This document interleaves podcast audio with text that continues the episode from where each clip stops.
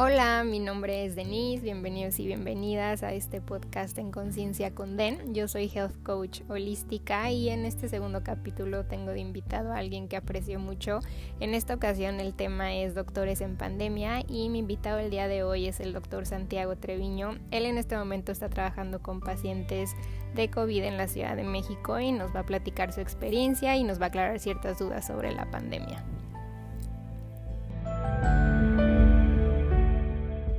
Hola, Den, ¿cómo estás? Buenos días. Bien dices, estamos ahorita aquí dándole, dándole duro a la pandemia. Estamos trabajando en el Hospital Temporal COVID de la Ciudad de México. Este, y digo estamos porque esto pues, no, es un, no es un trabajo de uno, no es un trabajo eh, en equipo que está impulsado por, por muchos esfuerzos y, mucha motivación de, de muchísimas personas eh, para poder sacar este proyecto adelante. Y llevamos aquí en el hospital más de 5 mil eh, más de 5.000 pacientes atendidos. Eh, entonces, sí, llevamos desde marzo del año pasado este, trabajando a ritmos muy acelerados, pero muy contentos y formando equipos y grupos de trabajo muy padres, la verdad. Y pues me gustaría que empezáramos, eh, bueno, ya acabas de decir un poco qué es lo que estás, lo que estás haciendo y en qué hospital estás, pero me gustaría que nos contaras cómo esta experiencia como doctor en, en, en esta pandemia. Hijo, esta experiencia como doctor en esta pandemia, pues entrada es algo único, ¿no? Una situación completamente inusual que no nos había tocado a nadie de esta generación vivir, lo cual por un lado pues es, es muy bonito poder ser parte de un, de un proyecto de este, de este, calibre para, para ayudar, eh, pero sí es algo pues, a lo que todos nos hemos tenido que, que adaptar, ¿no? Es a los que todos nos hemos tenido que ir sumando y aprendiendo conforme van saliendo los datos científicos, ¿no? Este, pelear contra la desinformación, este es un, un tema y, y, pues es pesado, pero a la vez es muy gratificante ver que un proyecto de esta naturaleza puede, puede salir bien cuando las voluntades están correctamente orientadas. Este, yo me la paso dentro del hospital unas 6, 8 horas al día, o sea, dentro de la hospitalización con los pacientes, asegurándonos que todo esté funcionando, platicando con los médicos, haciéndonos presentes ahí, para eh, apoyarlos a los que están dentro de cada sala, dentro de cada sector, y apoyarlos y tratar de aclararles dudas y empujar pacientes, eh, si necesitamos pasarlos a terapia intermedia o intensiva y hacer esas gestiones, además de pues, sugerir eh, o aclarar tratamientos. nosotros tenemos protocolos muy armados no damos nada que no esté probado, no nada que no esté científicamente em, testeado, por así decirlo. Nuestros temas de la ivermectina y la y la citromicina de entrada, nosotros no, no somos partícipes de ese tipo de tratamientos, por supuesto el dióxido de cloro mucho menos para las personas que no estamos tanto en, el área de salud y no, ese vocabulario como que no nos es tan familiar, ¿nos puedes explicar un poquito lo que... Son medicamentos que mínimo aquí en México se han puesto muy de moda para tratar COVID o para ayuda a prevenir. La ivermectina es un tratamiento para piojos, este, que ese salió por un estudio que se hizo en Australia que parecía que daba un resultado positivo, lo cual se, se corrige poco tiempo después, pero pues la idea ya permanece la escalmicina es un antibiótico. Este, también empezó con una idea científica por, porque ayuda con, un, con otra afección viral por las proteínas que tienen, por las cápsulas, pero igual nosotros no lo damos porque no está completamente probado y pues no, no funciona. Nosotros nos, nos, eh, nos limitamos a un tratamiento concreto y un tratamiento científicamente probado, ¿no? Para tratar de hacer lo mejor posible si nos pudieras así como platicar un poquito sobre cuál es el contexto ahorita en, en México de, de, de, la pandemia, digo, se escuchan muchas, pero pues también como tú decías al principio hay mucha desinformación, entonces si nos pudieras como aclarar un poco cuál es el, el, el, contexto tú como doctor que lo vives día a día eh, en México en este la momento. La pandemia yo creo está en el peor momento ahorita en México, hemos tenido un aumento de casos brutal, un aumento de hospitalizaciones eh, impresionante y, sí estamos eh, sobrepasados en ese sentido, ¿no? O sea, ningún hospital debe estar al 100%, dado que necesita cierta cierta movilidad dentro del hospital para poder eh, hacer gestiones y mover pacientes a diferentes salas o diferentes atenciones, ¿no? Si tienes tu hospital al 100% lleno, no puedes sacar un paciente de terapia intensiva para meter a otro. Siempre tienes que tener un, rango de movilidad y cuando estos márgenes se, se, acotan, se vuelve muy complicado. Pues dentro de la... Ah, podría, podríamos decir que estamos en un 80 y tantos por ciento, pero eso es prácticamente un 100 por ciento, ¿no? De ocupación. Hay muchos deseos al día en México. Eh, hay muchas, eh, muchos casos nuevos todos los días. Y a pesar de que estamos todavía haciendo pocas pruebas en mi forma de pensar, eh, siguen siendo muchos los casos que están brincando, ¿no? La cosa sigue, la cosa sigue muy ruda, sigue complicada ya. Y, y bueno, también yo sé que hace, bueno, tú me corregirás si me equivoco, pero hace un mes, si no me equivoco, un poquito más, te tocó ver el otro lado, como tú bien lo decías, de la moneda, pues que nos platicaras tu experiencia, cómo fue, cómo lo viviste, sí, yo me contagié COVID en como mediados de octubre. Este, no me contagié en el hospital. En el hospital ah. tenemos protocolos sumamente bien armados, bien establecidos. Y tenemos un, un, slogan que dice aquí nadie se contagia. Evidentemente, pues hemos tenido casos de contagios aquí. Son mínimos. Tenemos grandes protocolos de, de higiene, grandes protocolos de seguridad, buen equipo personal y, y me, pues sí, me, me caí enfermo, me estuve, en ese momento yo cedí, las riendas y uno de mis amigos de aquí del hospital, infectólogo, estaba llevando mi caso este, y me, me, lo dijo en un punto, no me hizo, a ver, si tú empeoras, ¿qué, ¿qué, quieres hacer? ¿Quieres que te tratemos en, en casa o quieres que, o quieres, te quieres venir al hospital. Y dije, pues lo que tú me digas, yo aquí voy a doblar las manos porque parte de lo que quiero es que pues, yo no tomar decisiones eh, eh, equivocadas, ¿no? Por, un... Claro. No le quiero llamar capricho, pero por, por comodidad o miedo, porque todas estas emociones se, generan, ¿no? Es, es, al final le sí da miedo, sí, sí, sí te preocupa, ¿no? Cómo vayas a evolucionar. Este, entonces, meterte al hospital a pesar de saber cómo está el hospital aquí adentro, eh, pues da miedo, ¿no? Evidentemente yo empiezo a evolucionar, me empeoro y, y, me dicen, ¿no? Y pues ya, ni modo, vente al hospital. Yo estoy un poco renuente al principio y me habló, me habló mi jefe y me dice, a ver, o, vienes o voy por ti. dije, ok, dadas las, dadas las opciones ya voy para allá. Este, y la verdad estoy me quedé muy, muy contento por el, el, trato y la, cómo se trabaja aquí adentro. ¿no? Las primeras 48 horas estaba más como incógnito, como que la gente todavía no, no me ubicaba. Entre tanto disfraz, cuando entramos ahí, pues no, no, no. Exacto. No sabes quién y, y, eso me dio mucho gusto porque me dio un, un, buen sabor de boca de cómo tratan a los pacientes, ¿no? A, a todo mundo, cómo se trata ya la gente.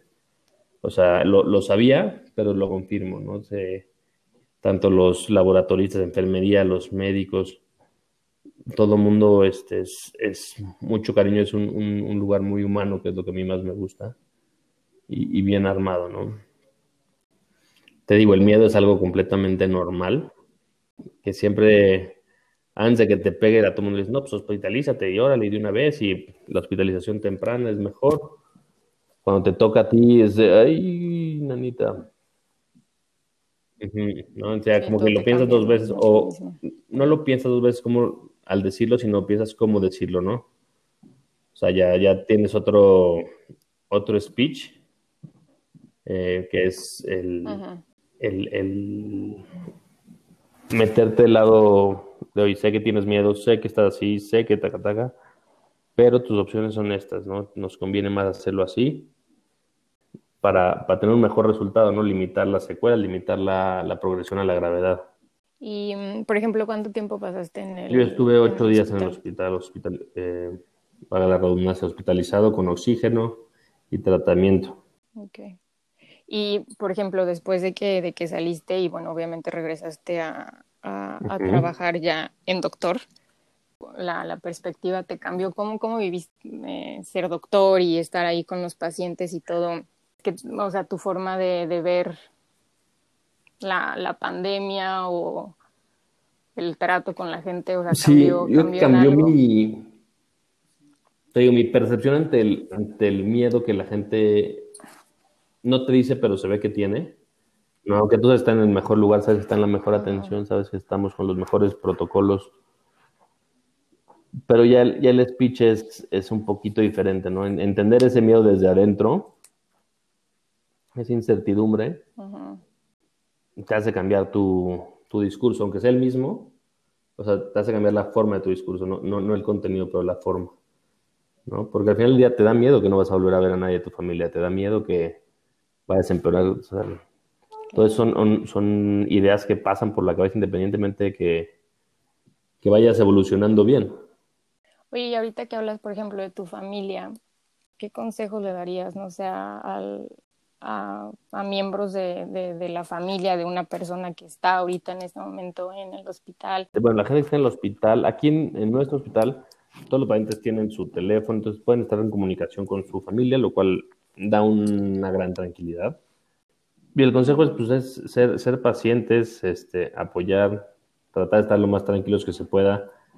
Este, los informes que se dan, mínimo desde aquí, son todos los días este, y se dan con toda la honestidad y con toda la humanidad y todo el cariño posible, ¿no? aunque un paciente vaya empeorando que se tiene que decir, por supuesto, pero se dice con cierto, un cierto cariño y con cierto tacto, ¿no? no, no es, es, un lugar muy, muy cálido en ese sentido.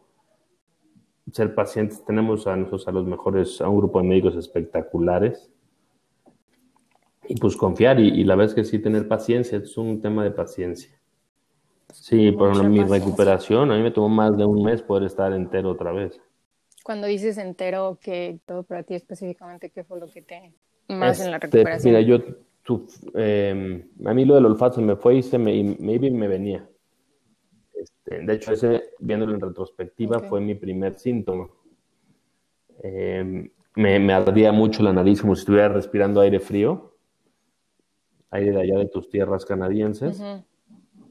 Este, Y, y, eso evidentemente era la inflamación de mi nervio olfatorio y no, no me había percatado hasta después.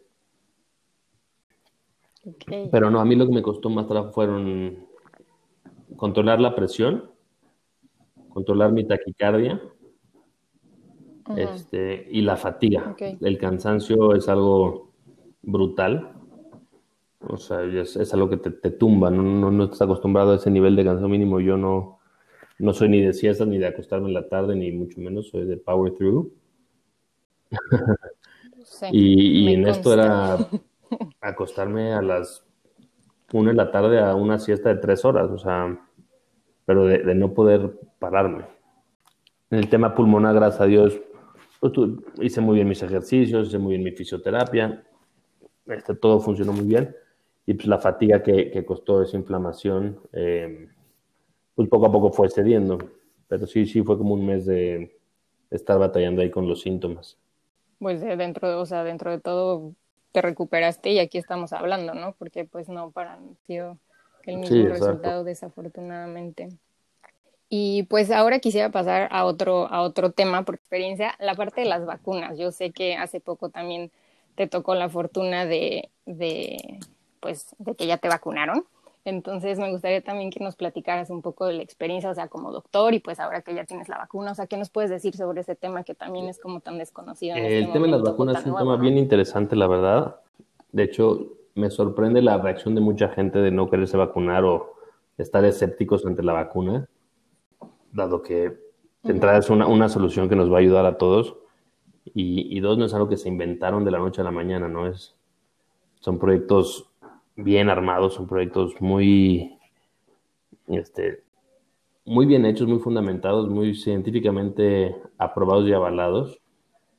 Y, no es algo que se empezó en cuando empezó la pandemia, ¿no? El tema de las vacunas se avanzó tan rápido porque ya tenían parte de la secuencia armada. O sea, varios de los, de los virus corona, ¿no? tanto SARS como MERS, ¿no? MERS es Middle Eastern Respiratory Syndrome y SARS Severe Acute Respiratory Syndrome. Los dos son coronavirus, ¿no? Los dos son de este, de este grupo. Entonces tenía ya avanzado en los, en, en cómo, cómo defendernos contra estas, estos virus. Lo cual aquí se metieron nada más, pues todo el mundo se puso las pilas y se sumó para sacar estos proyectos. La vacuna no ha dado ningún que yo esté, que yo tenga registrado ninguna cosa este, maligna, ningún tema de, de, muerte o reacciones fuertes, ¿no? Si, si hay gente que le ha dado dolores de cabeza, este, a mí particularmente me fue muy bien, la verdad. Este, pero hay gente que le da la cabeza, que le da cansancio, no el dolor del brazo como con cualquier vacuna te puede pasar. Okay. Em, mm, sí. Pero pues ahí vamos, la verdad es que es una gran ventaja y un, gran logro que, estemos ya pudiéndonos vacunar para COVID en, tan corto tiempo de, de una situación tan grave mundialmente. Y por ejemplo, ahorita, o sea, todos los doctores con Estamos en proceso, tenemos una plantilla muy grande, entonces eh, vamos poco a poco, pero vamos avanzando. Ya la semana que entra empezamos a recibir las segundas dosis algunos. Este, y, vamos avanzando, pero sí, es, es, un tema un poco largo porque pues, hay mucho personal, ¿no? Tanto en este hospital como en,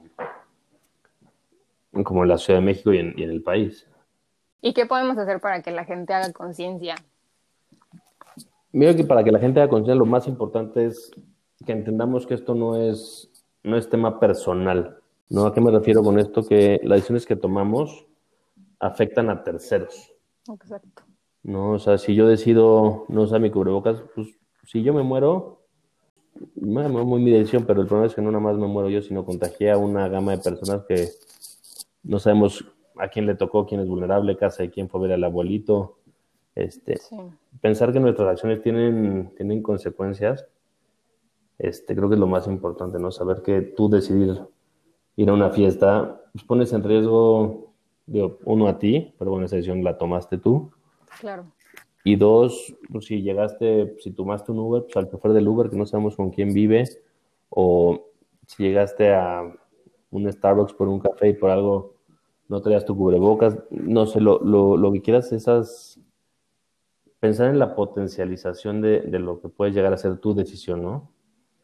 Saber que tú, tu acción puede llegar a una tragedia en una familia que no conoces. Sí, o sea, que no, que, que alguien se puede contagiar sin deberla ni temerla y pues sí, como tú dices, ¿no? Que nuestras acciones tienen consecuencias y digo más en, en, este contexto. Y ahorita, por ejemplo, hablabas de, del cubrebocas, yo en lo personal, y de hecho que ese tema lo, lo toqué contigo, em, si nos puedas explicar, o sea, porque creo que todavía hay mucha gente, y yo lo veo aquí también en, en, en Canadá, o bueno, en la ciudad de Quebec donde yo vivo, eh, que mucha gente o no lo usa o no cree.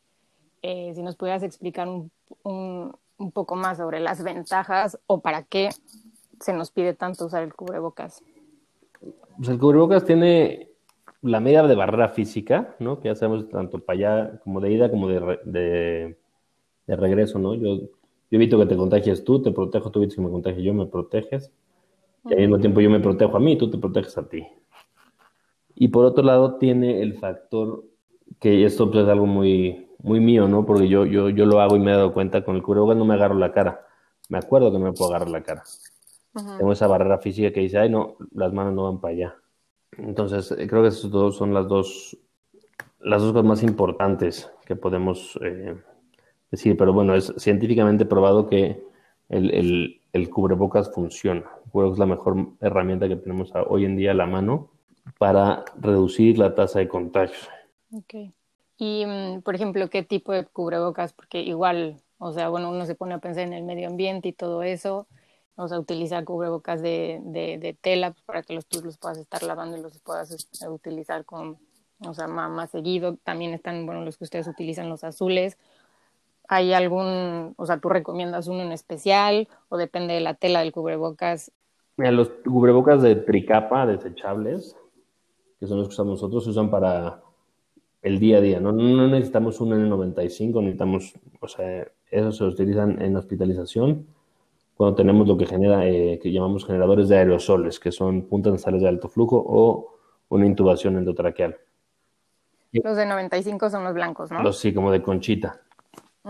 Este, de los lavables, pues habría que ver de qué materiales son, ¿no? Porque sí hay telas que son muy porosas y pues, nos sirven para meramente decoración. Hay otros que son más resistentes. Este, pero sí es importante encontrar uno, uno de, estas, de estas calidades. Y los que tienen válvula no son tampoco buena opción. Son los como los N95 que tienen un como cuadrito ahí.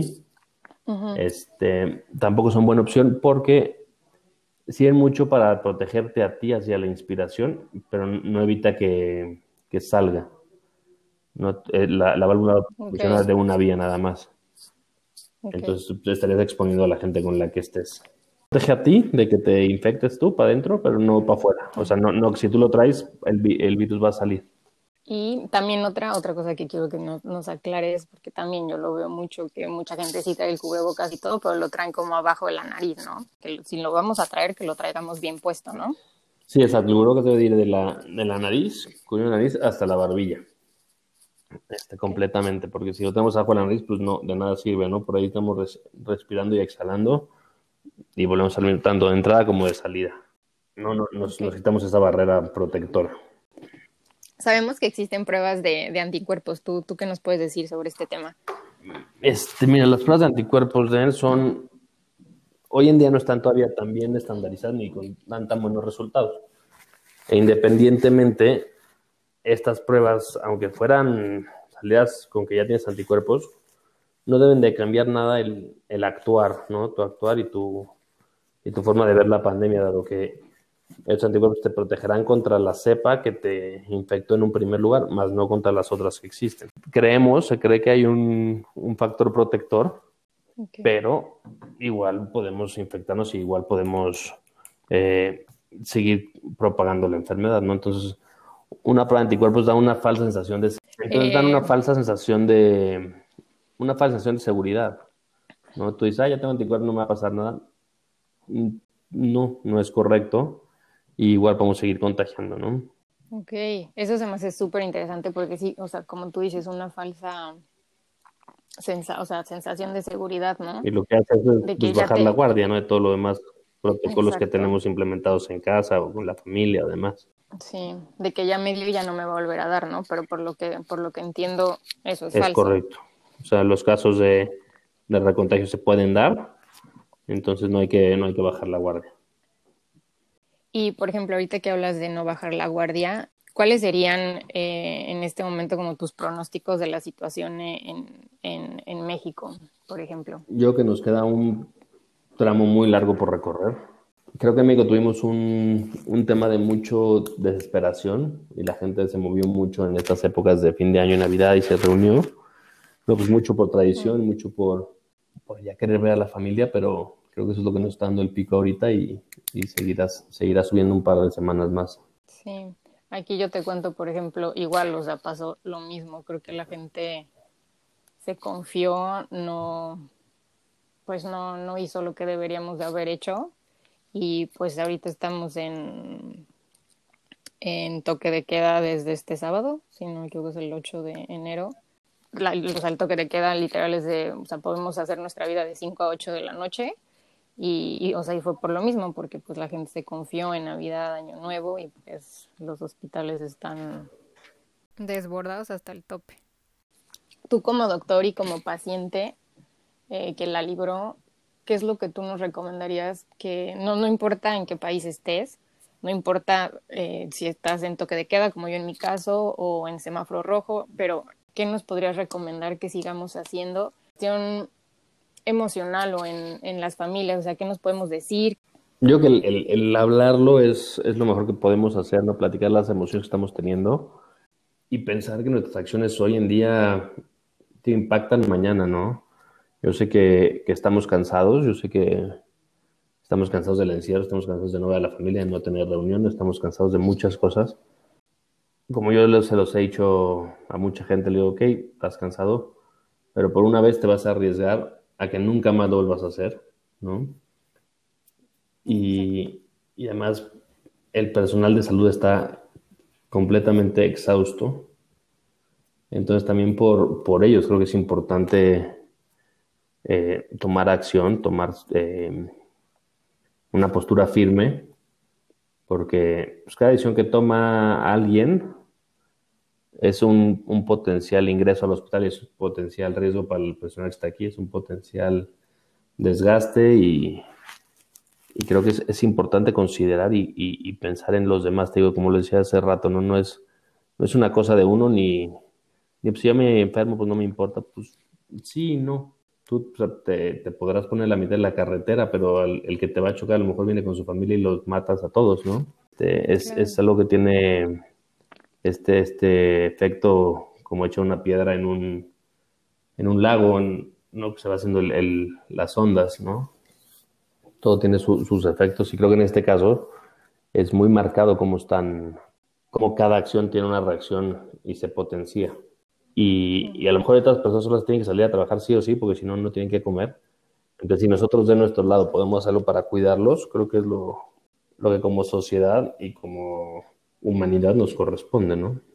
Claro, sí, no, 100% de acuerdo. Y justamente lo que decías, ¿no? De, los, de las personas que trabajan en salud y, bueno, no creo más bien el objetivo de haberte invitado el día de hoy fue justamente que nos contaras cómo ustedes lo están viviendo, porque como tú dices, o sea, uno puede decidir cuidarse o no cuidarse, pero pues tú no sabes a quién vas a contagiar, ni nada más es la familia y o los amigos o gente que no conoces, pero también ponernos a pensar que, como tú lo dijiste en un principio, tú en lo personal estás desde marzo trabajando con pacientes COVID. Doctores también ya, o sea, ustedes deben de estar cansadísimos. O sea, yo creo que la palabra cansado ni siquiera describe lo que ustedes deben de sentir, y no nada más en México, sino en, todos, en todas partes del mundo. Y, y, yo creo que también tenemos que pensar en ustedes, en que llevan meses y meses y meses trabajando, haciendo lo humanamente posible y pues también ya nos toca a nosotros pues ayudarlos. Exacto, esto no es no es trabajo de uno, no es trabajo de, de todos. No, no una sola persona puede con este rollo. No ni un solo país, ni un solo gobierno, ni un solo hospital. Esto es una, tiene que ser una suma de esfuerzos. Y creo que es algo dentro de, dentro de todo lo, lo, lo bonito que podemos sacarle de, de, esta pandemia. Lo escribí hace, hace como un mes en, en una carta de fin de año vamos a, agradecer y acordarnos que, pues mínimo en México, como sabes, pues, somos muy, muy cálidos y muy abrazos y besos, pero ya no los, ya era parte de nuestro día a día, ¿no? Entonces, ahora recordar que cada beso, cada abrazo, cada, cada cariño es, es, tiene un significado y hay que sentirlo, hay que vivirlo. Te das por esa oportunidad de, de, de, como sociedad poder pensar en los demás, como, como humanidad, podernos hacer sensibles ante ante las necesidades de, de, tu prójimo, de todo, de todo mundo, que estamos, ahora sí, esto es un, un tema de todos, ¿no? ¿no? Generalmente estamos acostumbrados a que el hambruna en África, y pues lo ves muy distante. Entonces no, no te involucrarías tanto, no te emociona tanto, no te impacta tanto, vamos. No creo que esto, que es, es un tema de, de orden global, impacta desde los más ricos del mundo hasta los más pobres, sin importar continente, raza, nada. Y, nos, creo que lo, que tenemos que hacerle aquí es eh, que nos humanice, que nos sensibilice ante, ante lo que somos, ¿no? Yo lo que, lo que sí es que te acuerdas, no, también esa carta ponía que se te olvida la, la cara de las personas, no se te olvida la cara de las personas, sino el, que te limiten solo a ver los ojos de las personas te da una capacidad de ver a la persona por quien es, ¿no? De, se te olvidan los, los, prejuicios que tenemos muy, muy marcados en las sociedades y demás. Creo que este, esta opción de, de, ver a la gente nada más los ojos y verle la, la compasión, el cariño, el amor, el, el pues toda la emoción que puedes sentir y, vivirlos, eh, es un, una gran fortuna dentro de toda la tragedia, es una gran fortuna que nos, que nos va a sensibilizar a la larga. Acuerdo, ahorita que dices eso del, del cubrebocas y todo, o sea, como que hasta uno aprende a sonreír como con los ojos, ¿no? O a, o a ver más bien a los ojos y ver que la otra persona está pues sonriendo, que, que, puede expresarse a través de los ojos. Y yo, por ejemplo, retomando lo que dices del, de los besos y los abrazos, y eh, lo que decías que, son, que como mexicanos somos muy apapachadores, yo también creo que el contacto físico ahora lo vemos desde otro punto de vista completamente diferente y lo apreciamos muchísimo más, porque como tú bien decías, no estamos súper acostumbrados a el abrazo, el beso, sea, como el contacto físico, y ahora que no lo tenemos, y también retomando un poco lo que decías de que ricos, pobres, pues sí, o sea, en cuestiones de salud aquí no hay ni clases sociales, ni aquí es como, o sea, todos parejos, ¿no? Y como, y como me gustó lo que dijiste de que esto nos está humanizando más como sociedad y como... Y como sí, estamos pues, luchando por algo que es gratis, ¿no? Al final del día, por más dinero que tengas el, el aire y el oxígeno, pues no los compra nadie. Te agradezco mucho, Santi, por haberte tomado el tiempo. Yo sé que tiempo de, de descanso o tiempo de, de pacientes, te lo agradezco infinitamente eh, espero que esta información que aclare un poco ciertas dudas que yo en, mi caso tenía muchas. Santi lo sabe porque era como mi enciclopedia o mi punto de referencia en, en este tema. Te agradezco muchísimo y, y pues también a, tus, a, tanto a ti como a tus compañeros en el hospital, mis respetos por todo lo que están haciendo eh, en, esta, en esta pandemia. Y yo sé que están cansados y, y ahí siguen y, la verdad es... y seguiremos porque esto todavía nos falta un ratito. Pues muchas gracias por la oportunidad y ojalá pues sí nos concienticemos todos un poquito más. Sí, exactamente. Y pues nada más para, para cerrar, si nos puedes dar como rápidamente unos consejos, o sea, durante todo el, el, capítulo platicamos un poco de eso, pero para resumir, ¿qué consejos nos puedes decir para, para no bajar la, nos puedes dar, perdón, para no bajar la guardia? Pues lo que, lo que sabemos, ¿no? Distancia, cubrebocas, obviamente no huir a lugares concurridos. Si llega algo del súper, desinfectarlo cuando llegue. Si va a salir por algo que sea estrictamente necesario. Este, ahorita es, es, momento de guardarnos, ¿no? Me encantaría que nos pusieran toque de queda igual que ustedes, porque es momento de guardarnos. Te agradezco mucho, Santi. Te mando un abrazote. Igualmente, desde la distancia. Muchas gracias. Espero que esta plática les haya sido de utilidad. En mi Instagram les voy a dejar el contacto del doctor Santiago Treviño. Les mando un abrazo y los espero en el próximo capítulo.